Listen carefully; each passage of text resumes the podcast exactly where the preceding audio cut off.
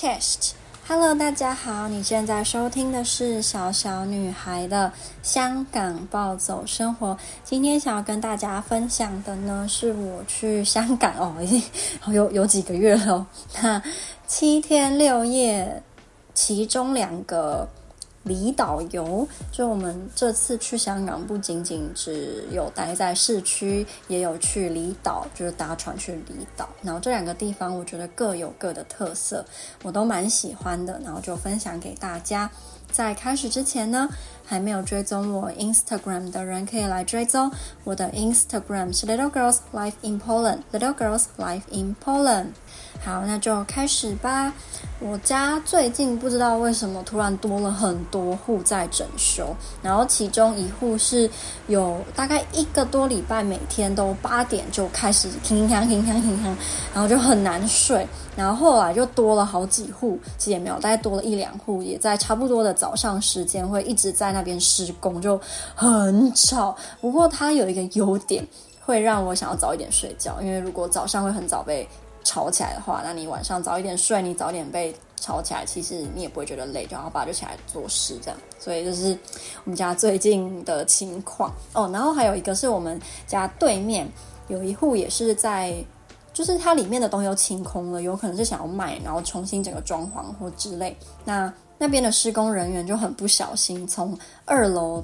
丢了什么东西下去，让一楼的那个遮雨棚吗？是有点伪铁皮的那种遮雨棚，然后就破了，就整个往一边倾倒，然后破掉，然后他们就可能要赔。难怪那一天我在家觉得，哎，怎么突然砰很大一声，是什么炸弹吗？然后哎，往外看我也没看到什么东西，因为那天是晚上。结果我妈隔天才跟我说，哎，你知道那一户就是他们要赔人家，因为他们把人家的什么棚给弄破，我才发现啊，原来是就是他们东西掉下来。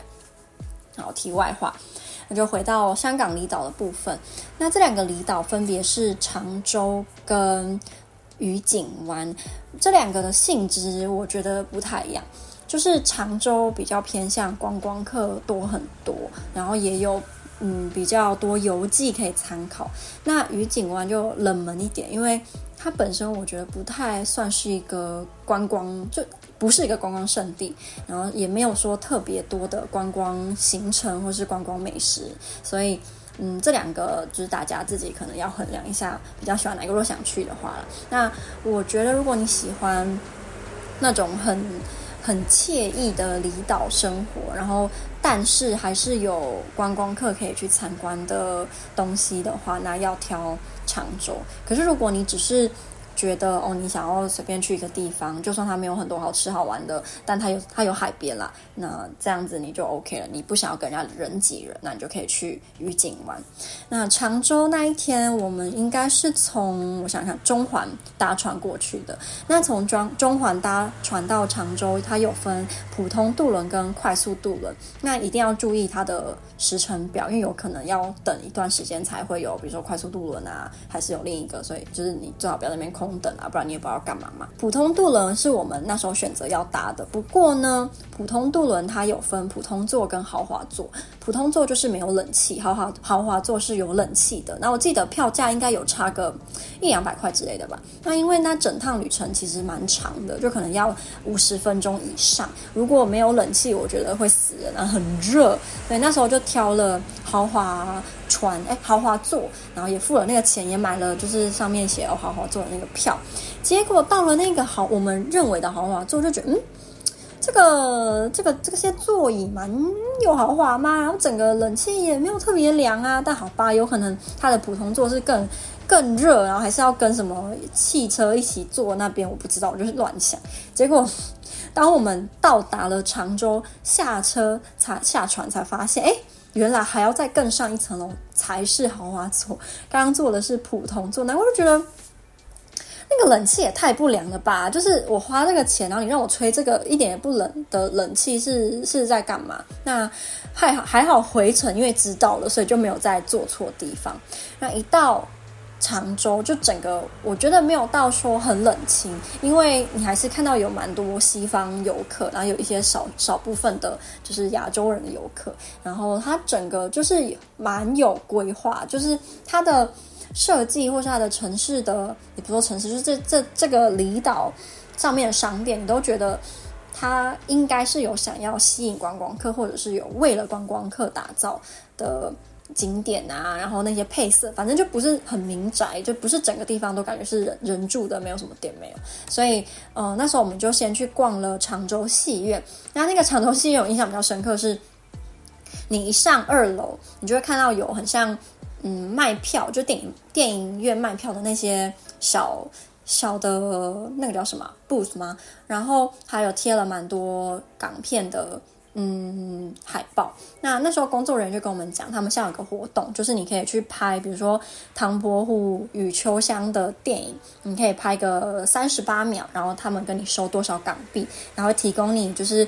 服装啊，可能还会帮你稍微的化妆一下，然后帮你拍片，你要念那些粤语的台词啊，他会帮你剪出来，还会有什么预告片之类的。反正我觉得蛮有趣，可是我们没有没有拍，因为就是嗯、可能会害羞吧。我自己是还好啦，但如果旅你的旅伴会害羞，那也没办法拍嘛。你自己个人自己一个人没有办法拍全部，所以我觉得如果今天你是个比较外向大胆，然后也想要就是留下蛮特别的纪念的话，就可以试试看。那我不确定现在有没有特价，因为那时候是就是有特价，他你拍片。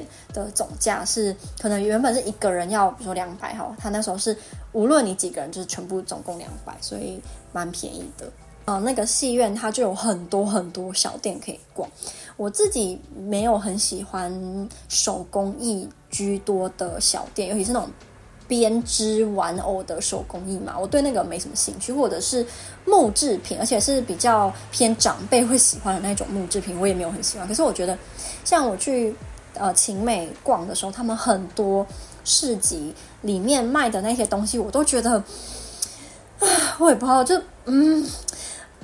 不是我会喜欢的，所以遇到那种市集，我都会意兴阑阑珊。就是我看到很多都是手工艺品啊，或者是那种感觉不知道是从哪里印出来的印花，然后印在饮料袋上、提袋上面，我都觉得那个我真的很不喜欢，就很没有创意。你可能去台北的市集、去台南市集都会看到类似的东西，但是。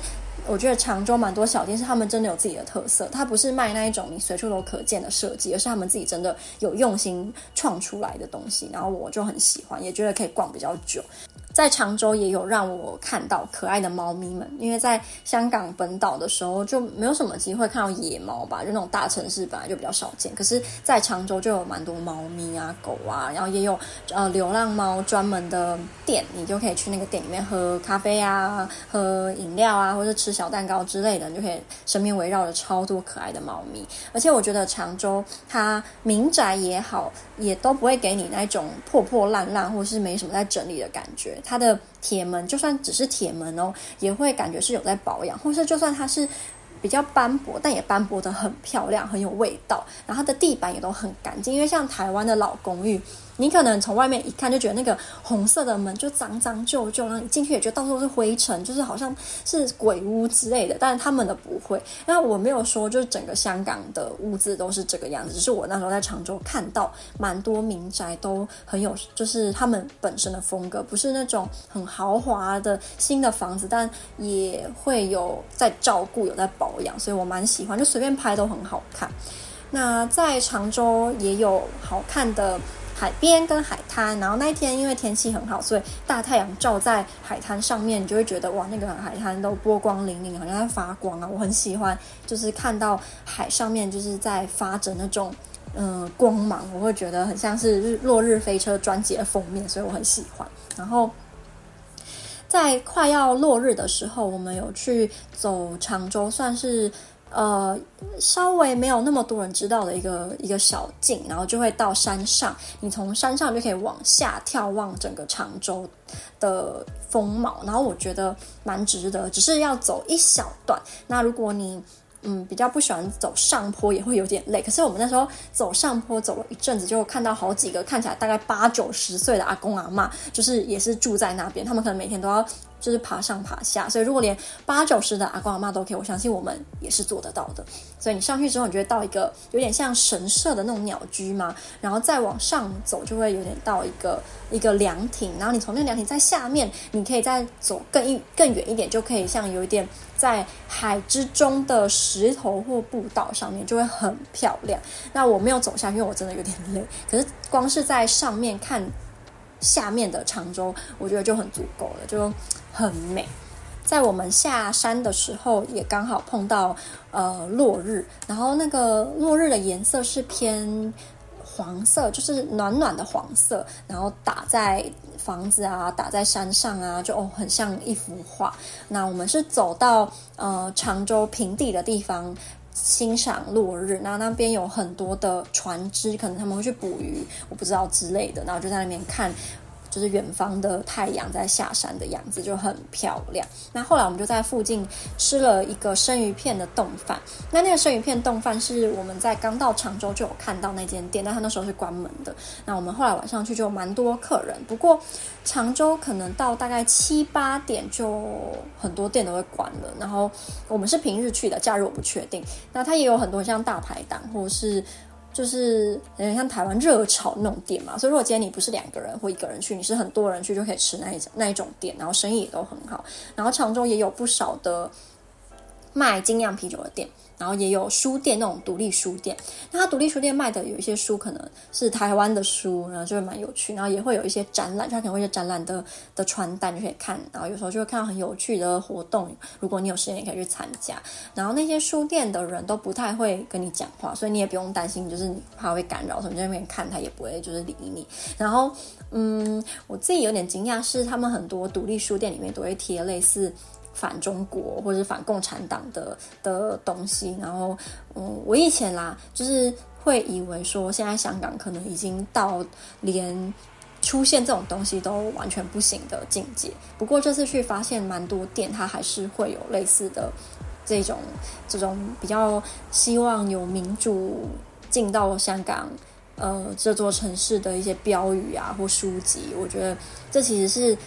一线希望，就如果今天是连这些东西你都完全看不到，完全不行有，我觉得那真的也蛮恐怖。可是现在是好像还是有容纳这些东西的空间，然后还是有人愿意展示出来，我就觉得还蛮棒的。